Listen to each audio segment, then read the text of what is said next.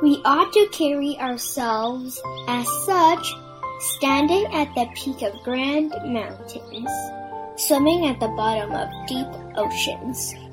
Xian Er says so, had to become an outstanding person.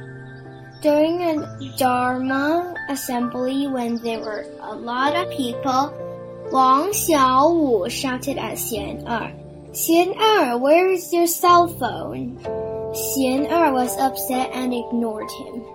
Wang Xiaowu shouted again. Xian Er, I heard Xian Yi has gone aboard with Shi Fu. Why didn't you go? Xian Er became angry and ignored him again. Wang Xiaowu said, Xian Er, look what you have done. You have either cleaned toilets or made ice cream. You stuck at whatever you do. Don't you have hopes, dreams, and goals? Xian Er replied, I love my country and my religion. Wang Xiaowu laughed out loud and said, Hey Xian Er, save it.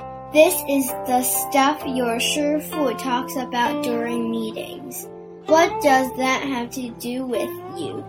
Xian Er said, Just wait and see what the book tells us.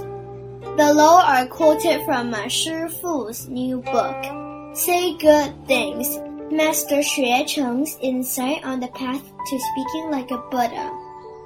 Standing at the peak of grand mountains, swimming at the bottom of deep oceans, we ought to have grand aspirations as well as appropriate means to get there.